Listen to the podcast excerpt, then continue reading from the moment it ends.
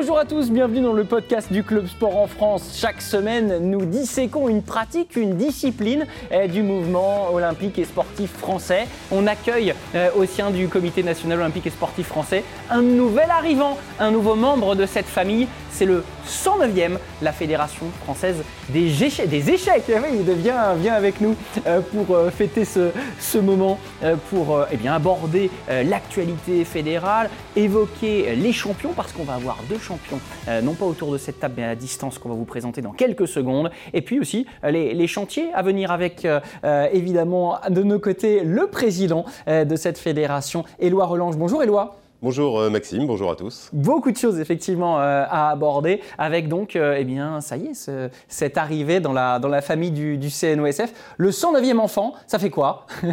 Eh bien, donc c'est quelque chose qu'on attendait depuis longtemps. C'est une reconnaissance extraordinaire pour notre sport qui, qui est définitivement un sport, avec, avec cette reconnaissance du, du, Comité national olympique et sportif français. on est enchanté, c'était très attendu par tous parce que tous les joueurs amateurs euh, et, champions sont convaincus que les échecs demandent, ont une exigence de performance qui est euh, native dans le sport, qui fait vraiment partie euh, du monde du sport. On va gratter des pourcentages partout où on peut, on va vraiment être à la recherche, on va s'équiper en staff et en entraînement et en tout ce qu'on peut imaginer. Et donc, pour nous, c'était évident. Mais aujourd'hui, c'est officiel. Et euh, ça fait plaisir d'être le 109e aussi, parce que 109, euh, ça fait un peu euh, fraîcheur, nouveau venu du 109. Quoi. Éloi qui a la particularité d'avoir bien connu et de bien jouer encore aujourd'hui, mais d'avoir bien connu ce sport. Troisième des France, hein, 96, il me semble Troisième du de France 96 à Auxerre, tout à fait. J'étais dans les 5 meilleurs Français au classement. je suis grand matin international et donc effectivement jusqu'à mes 22-23 ans j'étais bah, joueur d'échecs professionnel, hein, tout simplement. On en a quelques-uns aussi, des joueurs professionnels encore aujourd'hui, voire même de plus en plus, ça se euh, développe et les résultats vont avec. On a même un champion du monde euh, qui nous euh, accompagne en blitz. C'est parti rapide, on aura l'occasion d'évoquer tous les formats au cours de cette émission. Maxime Vachier-Lagrave est avec nous à distance. Bonjour Maxime. Bonjour Maxime, bonjour Eva. oui, effectivement. de Maxime qui se rend compte, heureusement on n'est pas face à face dans une partie d'échecs, j'aurais beaucoup de mal. Comment allez-vous? euh, ça va très bien là. Bon, formidable. On va évoquer avec vous évidemment euh, ce, développement de la pratique et puis votre, votre carrière à vous, ainsi que pour euh, Cyrielle Montpeur. Bonjour Cyrielle. Bonjour, bonjour à tous. Maître FID, hein, c'est ça, pour Fédération internationale des échecs, il me semble. donc vous aussi, excellente joueuse. Et en plus, à la ville, je crois que vous êtes chercheuse dans le domaine médical, il me semble. Hein. c'est ça, ouais. Je suis ingénieure en optique de formation et je travaille dans, dans le domaine de la santé, du diabète. Ancienne championne de France U20 il y a quelques années, euh, il me semble, Cyrielle également. On a des têtes euh, bien pleines, je vous promets, je vais être sérieux pour cette émission. Euh, et ça va être un vrai plaisir pour mon chef d'édition, Julien Perronnet, qui n'a pas forcément l'habitude. On est heureux, en tous les cas, de vous recevoir tous les trois. Et évidemment, on va aussi rembobiner un petit peu, puis apprendre à, connaître aussi la, discipline, les bases, même si tout le monde en a entendu parler des échecs, voire même euh, y a joué. On vulgarise un petit peu tout de suite dans l'objet du désir.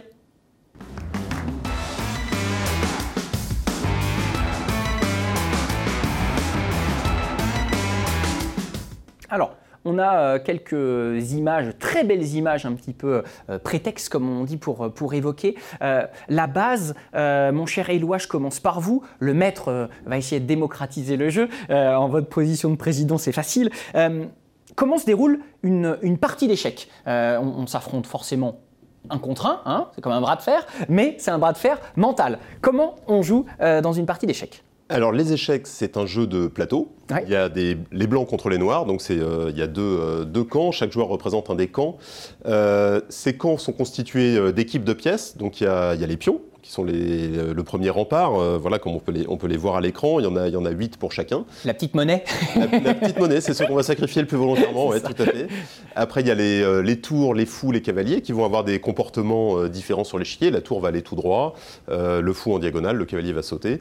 la dame est une combinaison de la tour et du fou. Et le roi qui est la pièce principale, puisque si on se fait manger le roi, c'est-à-dire s'il si est attaqué et qu'on ne peut plus euh, échapper à cette attaque, la partie est perdue. C'est ce qu'on appelle l'échec et mat. Donc on va jouer chacun notre tour. C'est un jeu d'information complète. On a toutes les informations euh, sur l'échiquier. Chacun son tour de jouer. Les blancs commencent la partie, les noirs répondent.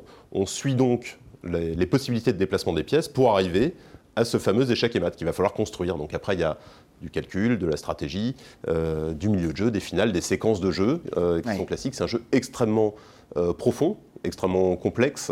on l'a appelé pendant assez longtemps la Formule 1 des jeux de l'esprit. Il est vraiment intense et non résolu par les ordinateurs. C'est-à-dire que les ordinateurs sont certes très forts, mais n'ont pas été hmm. au bout de l'exploration des milliards, des centaines de milliards de possibilités de positions offertes par le jeu. Donc donc c'est très simple au départ, ça s'apprend rapidement. Et par contre, les développements sont quasiment infinis. Alors, Maxime Cyriel, pour euh, celles et ceux qui, comme moi, sont des joueurs du, de quelques soirs dans l'année ou du dimanche, euh, ne le savent pas forcément, mais en plus, euh, à l'image de, je sais pas, d'un coup du foulard au football, d'un coup de fou au handball, il y a des, stratégies qui portent des noms, c'est-à-dire que vous maîtrisez une palette technico-tactique assez impressionnante. Je ne sais pas qui veut se lancer, Cyriel ou, Maxime, pour aborder ce, flanc-là, mais c'est assez impressionnant. Oui, tout à fait. Donc, euh, il s'agit en fait euh, d'un apprentissage qu'on effectue tout au long de notre vie échiquienne. En fait, donc moi, ça fait ça fait 25 ans que je joue et avec mes divers entraîneurs, j'ai appris bon, d'abord les, les, techniques de base, que ça peut s'appeler fourchette, euh, clouage, voilà, peu importe, baiser de la mort. Pour, ah, ça c'est ça donne moins envie là. Termes... oh, c'est poétique. Après, donc, euh, tout ce qui va être en construction de partie, ça va être la reconnaissance de ces schémas, principalement, et pas mal, évidemment, de, de calcul et, et d'établissement de stratégie avant la partie d'abord, puis en cours de partie. Puisqu'il y a toujours une adaptation, en fait, à ce que, quels sont les plans de mon adversaire. Bien sûr. Et, en plus, ces euh, schémas tactiques, euh, Cyriel, ils vont évoluer selon aussi la forme de la partie. C'est-à-dire que euh, ce qu'on apprend aussi, c'est qu'il y a des, parties classiques, longues, des formats au long cours qu'on aime consommer, évidemment. Puis il y, a, des parties beaucoup plus cadencées, beaucoup plus rythmées, beaucoup plus rapides. Maxime en est un, élément présent et, fort. mais, mais Cyriel, on peut évoluer dans d'autres schémas que les parties classiques au long cours. Oui, effectivement. Du coup, il y a aussi des parties euh, plus rapides, donc on appelle par exemple des parties blitz. On a globalement 5 minutes chacun par partie. On a aussi des parties format rapide, donc plutôt 15 minutes chacun. Une heure Et euh, donc, oui, 15-20 minutes. 15-20 minutes, ouais. Ouais, et donc, euh, oui, c'est complètement différent, mais au final, on a, on a toujours les mêmes, les mêmes schémas, les mêmes, bah, comme l'a dit Maxime, les mêmes, les mêmes tactiques, les mêmes reconnaissances de forme et tout qu'il faut, qu'il faut connaître et qu'on acquiert au fil, au, fil, du temps. Alors Cyril nous a éclairé sur la, durée d'une partie de, Blitz. Euh, Maxime, vous en êtes champion du monde, vous en avez été champion du monde. Euh, est-ce que justement euh, ces différences-là de, format, de cadence, ils influent sur bah, justement cette palette tactique que vous avez développée Ou est-ce que en fait c'est à force d'intégrer, de connaître cette discipline qu'on est capable d'appliquer ces schémas à une vitesse folle? Alors, il y a des modifications de stratégie évidemment qui s'appliquent par rapport, notamment euh, la différence la plus claire, c'est entre les parties blitz, en effet, les parties longues. Donc, euh, je laisse beaucoup plus de place à l'instinct. Hmm. Et également, il y a un point très important, c'est euh, donc sur des parties longues, je vais chercher à faire des calculs assez profonds donc euh, une dizaine, 15 coups à l'avance euh, s'il le oh faut. Ah, c'est impressionnant. Excusez-moi Maxime. S'il le faut. Oui, s'il le faut. Et donc ça prend du temps tout ça. Alors qu'en blitz, je vais plutôt calculer tout un tas de variantes pêle-mêle et avec 3-4 coups de profondeur et donc tendre des pièges, des pièges, des pièges en permanence et en influant sur le temps et donc en mettant la pression au temps, faire en sorte que mon adversaire puisse pas trouver les solutions. Je peux vous assurer que les, GAFA ont, des problèmes pour les algorithmes avec vous. Hein. Ils ne vous bluffent pas, ils vous bluffent pas comme ça. Cyriel, vous avez vous euh, euh, aussi, à, l'instar de Maxime et Louis, une cadence euh, que vous préférez, un rythme de, jeu qui, vous va bien? Moi, je préfère les parties classiques. Oui. Donc globalement 1h30 par personne, voilà pour la partie. D'accord. parce que justement, ça demande plus de, de moins jouer à l'instinct ça demande plus de, calculer des variantes compliquées et tout, et c'est ce que je préfère. Il va être beaucoup question de, de, compétition de vos, de vos carrières. Euh, on va évoquer aussi le, le, développement fédéral, mais euh, la, la, genèse de vos, euh, de vos différentes carrières, en plus de parties qui sont long cours, il y a des heures d'entraînement, des heures de compétition qui sont passées par là. où est, est, venue cette, cette envie, cette fureur pour, pour les échecs, l'un comme l'autre, et puis surtout cette envie d'y rester, malgré, malgré les quelques contraintes qui peuvent s'offrir quand on, on est en tournoi ben voilà, hein, on part sur euh, quelques jours à 6-7 heures d'échecs de, quotidiens. Donc, euh, comment on gère tout ça? Et surtout, euh, comment la fougue, elle demeure? Peut-être Cyrielle pour commencer. je vais commencer. Donc, du coup, moi, pour ma part, j'ai commencé à l'âge de, 5 ans, donc avec, grâce à mon grand frère. Et au début, je pense que j'aimais pas trop jouer aux échecs. bah, comme tous les enfants, je pense que c'est pas forcément un sport de prédilection. Mais euh, en fait, j'adorais gagner. et je gagnais beaucoup, donc euh, c'est ce qui m'a poussé à continuer finalement. Et c'est un peu plus tard que j'ai vraiment aimé le jeu, donc vers, euh, vers 12 ans, on va dire. Et ouais, j'ai vraiment aimé la, beauté du jeu. En fait, c'est un jeu qui est à la fois simple. comme ça, on pense qu'il est simple, mais en fait, il est, il est très compliqué. Il y a énormément de possibilités et c'est ça qui est génial, c'est qu'en fait, c'est un jeu qui est, qui est, vraiment, qui est vraiment riche. On ne fait jamais deux fois la même partie en fait. Et euh, voilà, c'est ce qui me pousse à chaque fois à, continuer à jouer. C'est voilà, la créativité qu'on peut avoir avec ce jeu. Hmm. Donc il y a eu la, nourriture de la compétition, puis après on, apprend à, aimer comment on construit la victoire. C'est un peu ça. Maxime, c'est votre cheminement, il a été euh, un petit peu le, même, où il y avait aussi une, déjà une passion, euh, peut-être charnelle d'ailleurs pour ce jeu, euh, le, côté, le côté physique de bouger ses pions qui sont souvent beaux, uniques, des, choses comme ça? Ouais, c'est assez difficile avec le recul de savoir. Donc j'ai commencé les échecs à 5 ans, pareil. C'est mon père qui m'a appris les règles, donc j'ai tout de suite accroché au jeu. Alors euh, voilà, c'est difficile de dire si. Euh, je pense qu'à la fois il y avait vraiment la passion du jeu, mais évidemment, voilà, à ce niveau-là, tout le monde est, compétiteur et voilà, j'étais compétiteur dès le départ. Donc ensuite, je suis rentré en club et voilà, au fur et à mesure des tournois, des victoires, j'ai continué à apprécier toujours plus le jeu d'échecs. C'est sûr qu'ensuite, évidemment, maintenant que j'en ai fait mon métier depuis euh, quasiment une quinzaine d'années, euh, enfin entre 10 et 15 ans, euh, voilà, il y a des périodes où, c'est plus difficile en, termes d'engagement, puisque ça, demande un, engagement quasi, quasi quotidien, et que ce soit en, tournoi ou même en dehors des tournois, clairement, 6, 5, 6 heures, 7 heures par jour, parfois en tournoi ça tourne plutôt à 8 heures par jour consacré aux, échecs ou à la préparation, euh, qu'elle soit physique, mentale. Euh. Maxime, vous êtes top 10 mondial, vous êtes euh, champion du monde de, blitz sortant, hein, c'était en 2021 du côté de Varsovie, 7 à 8 heures par jour, ça veut dire que vous ne faites que ça, vous vivez avec ce statut de, de, top 10 mondial, vous vivez de, votre, de votre passion. Oui, alors après 7 ou 8 heures par jour, c'est pas tout le, temps ça. On s'entend. Oui, au quotidien, on va dire entre 5 et 8 heures. Mmh, mmh. Mais de toute façon, c'est clair c'est un, engagement euh, très exigeant. Mais euh, voilà, c'est aussi euh, la chance que j'ai de pouvoir vivre à fond ma passion et de viser le plus haut possible. Cyrielle, de, votre côté, on, vous a dit euh, chercheuse. Euh, vous profitez même d'un break pour être avec nous et c'est très gentil à vous de nous accorder ce temps. Euh, de, votre côté, c'était pas imaginable de laisser passer le, côté pro. Comment vous avez cheminé pour, pour eh bien accéder à un niveau quand même international? Ouais, alors en fait, je pense que malheureusement, j'avais pas le niveau pour être professionnel. Et, euh, et puis j'aime bien aussi, euh, bah, enfin j'aime bien mon métier, j'adore mon métier, donc j'adore euh, j'adore la science et donc c'est pour ça que je me suis plutôt dirigée vers ce, vers ce métier-là. Mais c'est vrai que des fois ma passion elle me rattrape en fait et parfois j'aimerais en fait m'entraîner beaucoup plus, jouer beaucoup plus et malheureusement j'arrive pas j'arrive pas à trouver le temps. Et mais du coup c'est pour ça que je réfléchis en fait à dans quelques années à peut-être prendre une année sabbatique ou, quoi, pour, euh, pour vraiment vivre de ma passion. Et voilà. en cours, de réflexion. Ah, intéressante cette réflexion. La Fédération française des échecs qui donc euh, s'adapte aussi à ses, choix de carrière, de vie, si vous voulez atteindre le, haut niveau, si vous voulez performer ou tout simplement découvrir la discipline. La Fédération française des échecs, on apprend à la connaître dans Fait Décodage.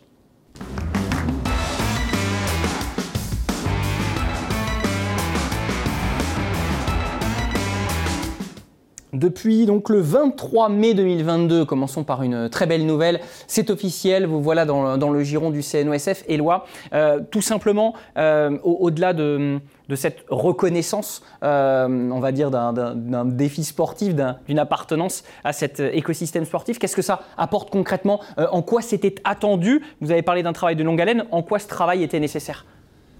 Alors, on bénéficie, en étant membre du CNOSF, euh, du service aux fédérations. Donc déjà, c'est une première chose. On va pouvoir s'adresser au CNOSF sur beaucoup, sur tout, un ensemble de sujets.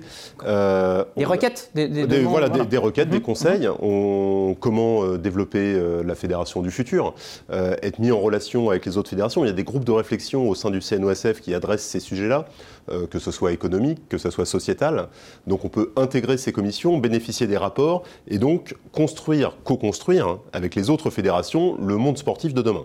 Donc prendre part à, cette, euh, à ces enjeux, c'est quelque chose d'important. Et nous, en tant que fédération, effectivement, on souhaite euh, avoir de l'impact euh, sociétal et s'associer au CNOSF le permet d'autant plus.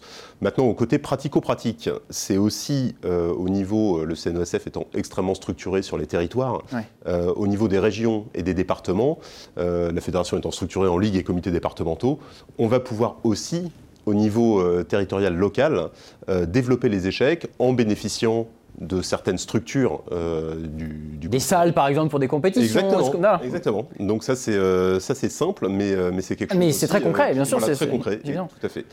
donc ça, c'est deux, deux points qui sont, qui sont très importants. Donc euh, on peut aussi associer, euh, euh, au-delà de, l'image et de ce petit côté relais tapé à la porte, ça peut être lié aussi à des, nouveaux financements pour vous, à des nouvelles entrées d'argent aussi, ou pas du tout Ça n'a rien à voir? Si, si, bien sûr. Ah C'est-à-dire que quand on, quand on discute avec les, partenaires, puisque les échecs en ce moment bénéficient d'une dynamique euh, extraordinaire. on y reviendra, oui. Euh, on y reviendra. Je ne sais pas si on va parler du poste de Elliot Papadiamandis euh, sur LinkedIn, qui, a, qui, a, bon, qui a cassé l'algorithme, on en parlait tout à l'heure, et qui a fait plus de 10 millions de, de vues, qui, qui a trouvé un public auprès des entreprises pour financer et aider les champions ou la discipline échec. Donc quand on parle à des futurs partenaires, effectivement, avoir la délégation, la reconnaissance du ministère, c'est une chose très importante. Avoir la reconnaissance de l'autre côté du mouvement sportif dans son ensemble, c'est également très important. Donc on est maintenant pleinement sport, et quand on parle aux partenaires, ça change. Alors, Qu'est-ce qui a changé? Parce que ce n'est pas la première candidature que, la, Fédé des échecs faisait. Euh, qu'est-ce qui a changé dans cette, dernière demande? Euh, Qu'est-ce qu'il y a eu de, tangible euh, pour que le, CNO fasse ce move en, votre faveur? Je pense que le premier, le point déterminant qui est de nature à vraiment faire changer les esprits, c'est l'obtention de la délégation par le ministère des Sports. C'est-à-dire qu'à partir du moment où le ministère nous reconnaît pleinement comme un sport, ça fait le petit, euh, le petit signal que c'est l'opportunité pour le CNSF de reconsidérer euh, effectivement cette demande sous un, sous un nouvel angle, sous un autre angle. Il y a une nouvelle présidente au CNESF, Brigitte Henriquez, qui a, qui a accueilli vraiment avec bienveillance cette proposition.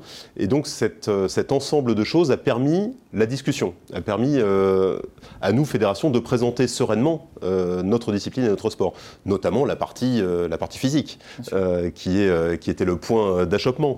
Mais quand on voit les, les, champions d'échecs, passer 30 ans, ils commencent toutes mes excuses Maxime, hein, qui, a, qui, a, 31 ans, je crois, mais passé 30 ans, on commence à régresser, parce que le corps suit un peu moins bien, la tête va un peu moins vite. Et du coup, euh, ça pour moi est un facteur assez déterminant. Les champions d'échecs sont jeunes, euh, le deviennent vite, et le reste euh, pour, une, période de carrière assez, assez définie.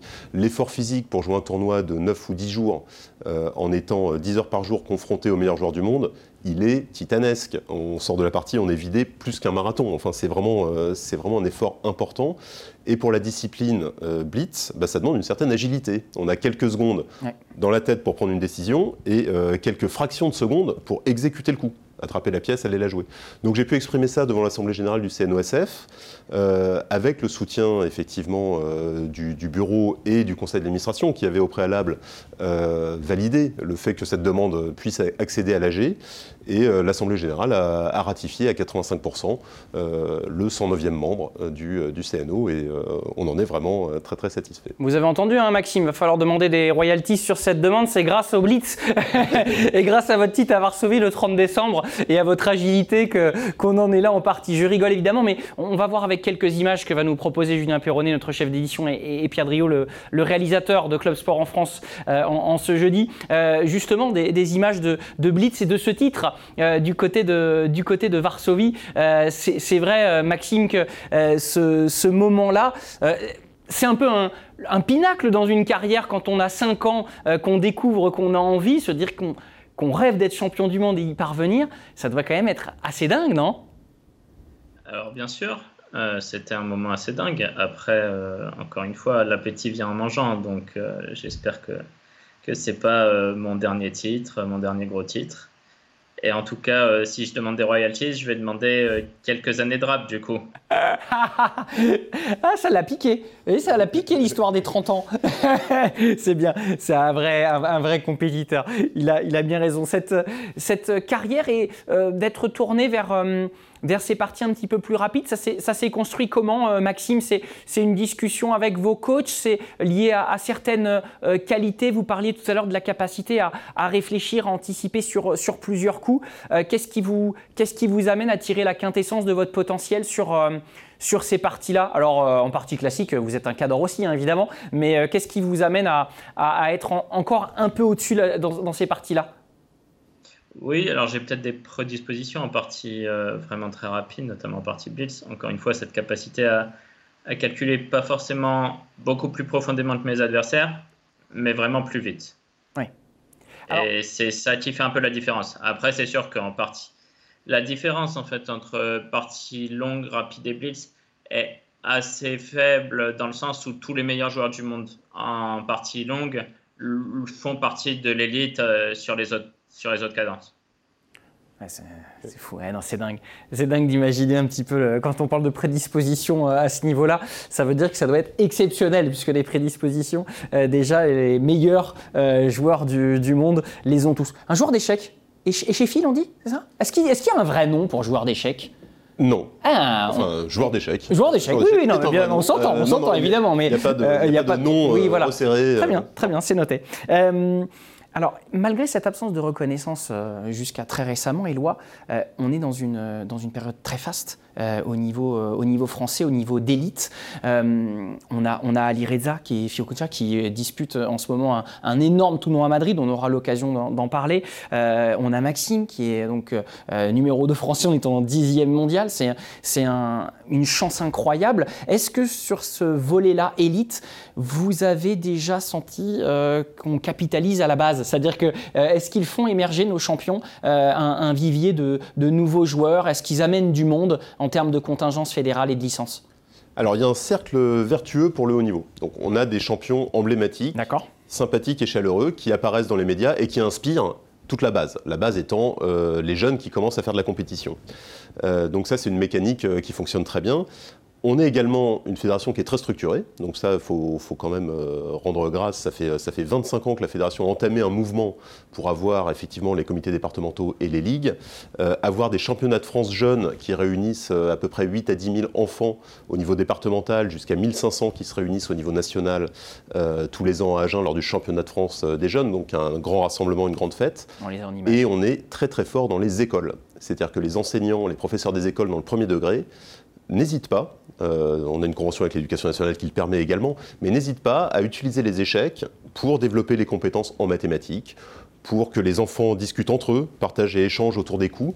Et donc, on est sur temps scolaire dans beaucoup, beaucoup d'écoles. Alors, c'est quoi C'est du temps trimestre sport ou c'est encore du temps d'éveil vous savez, les, euh. activités un peu euh, d'après-midi où on est vraiment sur les créneaux sport? Non, non, non, on est, on est en école primaire sur le temps scolaire. Formidable voilà, ce matin, on va faire échec au service des mathématiques, on va faire des petits plans, on va voir euh, compter combien de cases, euh, sur combien de cases peut aller le fou, voir les coordonnées des cases, c'est un échiquier, trouver la case B2, est-ce que la case B2 et C3 sont en diagonale. Donc on va avoir des, exercices comme ça. C'est là un programme qui est lancé qui s'appelle Classe Échec. Il y a plus de 3000 écoles qui vont le faire à la rentrée. Euh, mais c'est quelque chose, voilà, notre fédération est très jeune, deux tiers des licenciés ont moins de 20 ans, ça part du scolaire, ça arrive dans les clubs qui sont très structurés, et ensuite on voit nos champions, donc ils inspirent, et on a un réseau d'entraîneurs qui est très bon, et on a une excellence française euh, mondiale. Euh, c'est qu'on est actuellement cinquième nation mondiale derrière les quatre gros, qui sont durs à contourner, euh, Russie, États-Unis, Inde et Chine. Mais enfin, on est juste derrière, on est en train d'arriver, on a des champions qui, qui cartonnent, et dans les catégories U10, U8 ou 12, on est la meilleure nation mondiale. C'est quand même ce qui est quand même plutôt intéressant ah bah, pour, euh, pour, plus tard. Oui, euh, voilà, cette, cette, euh, cette évolution-là. Euh, dans la catégorie La France et ses lettres de noblesse récentes, il y a aussi eh bien, un titre de vice-champion d'Europe des Nations, hein, 2021 en mixte. Comment ça se fait qu'il y a, cette, qu'il y a cet écart? Un sport, une discipline qui est complètement mixte au départ. Hein. on joue en échec, ce, ce, côté justement cérébral qu'on a peut-être beaucoup mis en avant. Et pourquoi il y a des titres décernés chez les hommes, chez les femmes et donc en, en, en rapprochement au mix Pourquoi tout le monde n'est pas sous la même bannière?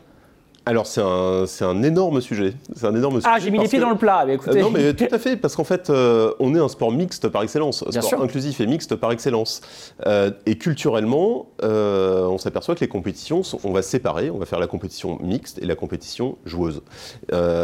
c'est quelque chose qu'on a envie de changer. Donc nous, on a une, une équipe qui a été élue récemment. On va proposer la modification, en tout cas au niveau des, des championnats de France jeunes, de les rendre intégralement mixtes, parce que c'est vrai qu'on a cette incompréhension des parents qui se disent mais pourquoi vous séparez? Il y a des fédérations euh, nationales, vous avez des, des, pères qui euh, ont pris ces genres de décisions à l'international Il y a, d'autres fédérations qui, ont, qui, ont, franchi euh, le pas, puisque effectivement, traditionnellement, on a séparé les filles et les mhm. garçons, j'ai envie de dire, comme à l'école à l'époque. aux échecs, on, voilà, on, a, ce, on a ça, ça sur les bras. on pense que c'est une amélioration, y compris pour le haut niveau des joueuses, bah, de faire jouer tout le monde ensemble, parce que c'est vrai que il y a un niveau actuellement euh, qui, euh, qui fait que les garçons jouent mieux que les filles. Alors qu'au départ, à l'entrée dans les écoles, c'est 50-50. Donc, il se passe des choses dans, le, dans, le, dans notre dispositif fédéral ou culturellement dans la société qui font que les filles, aux échecs, finissent par être moins performantes. donc nous, on est en train d'affronter de, ces barrières, de faire l'état des lieux, de comprendre ce qui se passe, et probablement cette option de mixité des championnats jeunes sera une bonne chose. Enfin, j'espère que ça, que ça sera le cas. D'accord, première, euh, première décision. Cyrielle, euh, il y a une évolution, c'est vrai, de la, de, la, société, ce qui était peut-être vrai, en tout cas presque normal, euh, et j'utiliserai des guillemets quand vous avez commencé à 5 ans, l'est peut-être un peu moins aujourd'hui. Cette évolution, elle vous semble normale? Normal, non, mais c'est vrai que oui, je l'ai remarqué. du coup, quand j'étais championne de France moins de 20 ans, en fait, il n'y avait pas beaucoup de participantes. Et c'est vrai qu'on était beaucoup plus en fait quand, j'étais beaucoup plus petite, euh, à l'âge de 10 ans par exemple. Et donc oui, c'est dommage et Eloi a raison, c'est une question euh, vraiment compliquée. Je pense qu'il y a beaucoup d'explications, il y a beaucoup, beaucoup d'hypothèses et que c'est pas facile d'y répondre. Et, Eloi, euh, Cyrielle nous dit quand elle était jeune en compétition, il n'y avait pas beaucoup de filles. On, est, on est sur quel ratio là en termes de, de, licenciés chez vous Ratio homme-femme, si, si tant est que vous l'ayez en tête évidemment. Oui, c'est 20% de licenciés femmes. Euh, au championnat de France jeune, c'est un peu moins marqué, c'est-à-dire qu'on doit avoir euh, peut-être deux tiers, un tiers euh, sur les participants et participantes. mais c'est quelque chose qui est un, voilà, un vrai sujet. On veut montrer que l'égalité homme-femme dans le sport, en tout cas les échecs ont tous les atouts pour le démontrer. donc c'est un chantier qu'on adresse vraiment très fortement. C'est nos deux grands chantiers. Il y a les scolaires et il y a les échecs. Et il y a la mixité. Donc on l'a bien compris, après cette intégration au CNOSF, les, les chantiers demeurent et les, deux principaux, vous les avez, vous les avez évoqués. Euh, avant de terminer, on, parlait de, cercle vertueux. Euh, j'ai suivi, comme de, nombreuses personnes, euh, une c'est une mini-série, on va l'appeler comme ça, hein, sur, sur, Netflix, chez nos camarades de Netflix, le, jeu de la dame. Est-ce que dans, ce processus de, fidéliser les, plus jeunes et, d'avoir un storytelling sexy et, sympathique, ça, a pu drainer aussi un peu de monde, ce, genre de, de phénomène-là, d'histoire? Alors, euh, non, alors ce qu'il faut, savoir, c'est que les échecs sont un sport donc, qui est millénaire et qui est extrêmement populaire. Donc il y a 5 millions de Français qui jouent aux échecs, une partie par an ou plus, euh, et 25 millions de Français qui connaissent les règles. Donc on part quand même d'un inconscient collectif majeur. les gens aiment les échecs et pratiquent les échecs, beaucoup. donc on a un coup de projecteur phénoménal avec cette série Netflix qui en plus tombe pendant le confinement. Donc les gens sont chez eux, n'ont pas grand-chose à faire, voient la série et en même temps vont jouer en ligne aux échecs parce que ça se pratique aussi parfaitement en ligne. Donc c'est un e-sport euh, naturel. Euh, donc ça a fait que tout ce vivier de personnes qui connaissaient les échecs, aimaient les échecs, avaient dans un coin de leur tête l'envie d'un jour jouer aux échecs, bah, ont pu euh, le transformer euh, à ce moment-là. Oui, c'est-à-dire que le créditant euh, utilisé à entendre le mot échec dans cette série ou au quotidien fait qu'effectivement, les parties en ligne, le, streaming, tout ça est plus suivi. Vous sentez tout ça? Tout à fait. Et on a une offre qui est, qui est extraordinaire. L'offre en ligne est extraordinaire. Que ce soit pour jouer, comme voilà, on trouve un adversaire exactement du même niveau que nous. C'est-à-dire quand on est débutant, on trouve un débutant en cliquant sur le bouton jouer. On a un, un adversaire du même niveau. Quand on moi, quand je suis en train de jouer, je clique et je tombe sur un grand maître euh, avec qui je vais faire une partie euh, à niveau égal. Donc il y, a une fréquentation qui est, et qui est très grande, une, grande densité euh, de joueurs. et on a aussi les streams, c'est-à-dire l'accès à la connaissance échiquéenne, que ce soit des cours d'initiation pour débutants jusqu'à des cours pour très bons joueurs de club on a des super streamers, des super ambassadeurs qui, couvrent euh, les, médias, euh, les médias internet, euh, les plateformes de, streaming, Twitch, YouTube et ainsi de suite. Masterclass. Masterclass, en proposant des contenus vraiment extraordinaires pour tout public qui marche bien. Donc on peut apprendre sur Internet, on peut jouer sur Internet et on peut ensuite découvrir les clubs. Il y en a 850 en France, on a un maillage qui est, qui est colossal. à 20 km de chez vous, même dans la plus haute ruralité, il y aura un club d'échecs à côté. Et on va terminer avec un petit peu d'actu. Euh, si vous le voulez bien, Maxime Vachier-Lagrave, vous transformez en, consultant de luxe pour euh, Club Sport en France. Est-ce que vous pouvez nous parler de, la compétition que dispute Ali Reza en ce moment à Madrid, le tournoi des candidats? Je sais qu'en tant que sportif d'élite, vous aimeriez y être, évidemment, mais est-ce que vous pouvez nous, expliquer euh, de quoi il retourne ce, tournoi des candidats, qui est un peu le tournoi des challengers pour aller affronter un champion du monde, c'est ça? C'est exactement ça. Donc en fait, c'est un tournoi. Donc le tournoi des candidats, c'est donc pour euh, voilà Alors il y a eu un processus de désignation de ces candidats via des tournois qualificatifs. Ils sont au nombre de 8. Ils se jouent donc en partie longue, en mode aller-retour. Donc ça fait 14 parties par joueur. C'est un tournoi qui dure sur 3 semaines. Je l'ai déjà fait. C'est euh, relativement éprouvant en termes de préparation d'un Vous avez terminé deuxième, je crois. Hein. C'est bien ça. C'est ça. Hein Et donc, évidemment, il y a une préparation d'avant-tournoi qui est énorme pour pouvoir euh, simplement être au niveau euh, requis pour pouvoir remporter ce tournoi, qui est euh, vraiment un des tournois les plus exigeants, bien évidemment. Et donc, le vainqueur de ce, tournoi, et c'est là que la nuance vraiment, enfin la spécificité de ce tournoi est claire, c'est que être deuxième ou huitième, c'est la même chose dans le sens où mhm. on est qualifié à rien. Exactement, oui, bien sûr. La, déception restera la même. Vous repartez. C'est euh, mieux tout de même de finir deuxième que huitième, mais vraiment là, seule la victoire compte. Et c'est pour aller défier Magnus Carlsen, hein, c'est ça? C'est ça, donc le, qui est le champion du match qui est en 14 parties pour le titre mondial. Vous, avez, vous arrivez rincé, lui il est bien. non, euh, comme je l'ai dit, ce sera en mars 2023. Et ensuite, voilà, pour ce match, généralement, il y a une préparation qui dure entre 4 et 6 mois pour les, pour les joueurs. Donc Magnus Carlsen est le vainqueur du, du tournoi des candidats.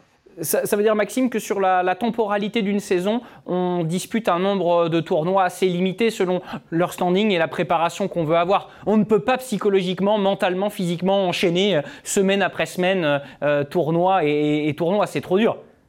Alors j'ai le quotidien en gros d'un joueur de tennis, hein, simplement. Donc je fais à peu près 6 mois de compétition par an. Donc ça fait 10 à 15 tournois. Ça va dépendre avec des cadences diverses et donc les tournois durent une semaine ou deux semaines et les plus longs durent un mois. D'accord, donc un tout petit peu plus que, que, ce, que ce tournoi que dispute Alireza en ce moment à, Madrid. Impressionnant le, le rythme et l'intensité en tout cas, et j'espère qu'on on a eu l'occasion de, vous le, de vous le montrer chez vous euh, avec cette euh, initiation entre guillemets euh, aux échecs et surtout cette venue de nos champions et, euh, bien de la Fédération française des échecs qui nous a fait l'amitié d'être avec nous. Cyrielle, Maxime, merci de nous avoir euh, accompagnés à distance pour cet épisode du club. On vous retrouve, je l'espère, dans vos diverses compétitions les uns les autres.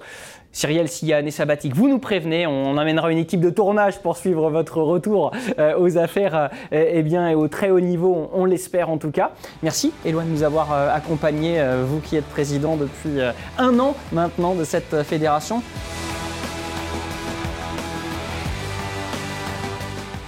Retrouvez l'émission Club Sport en France en podcast, présentée par Maxime Gras sur Sport en France et vos plateformes habituelles.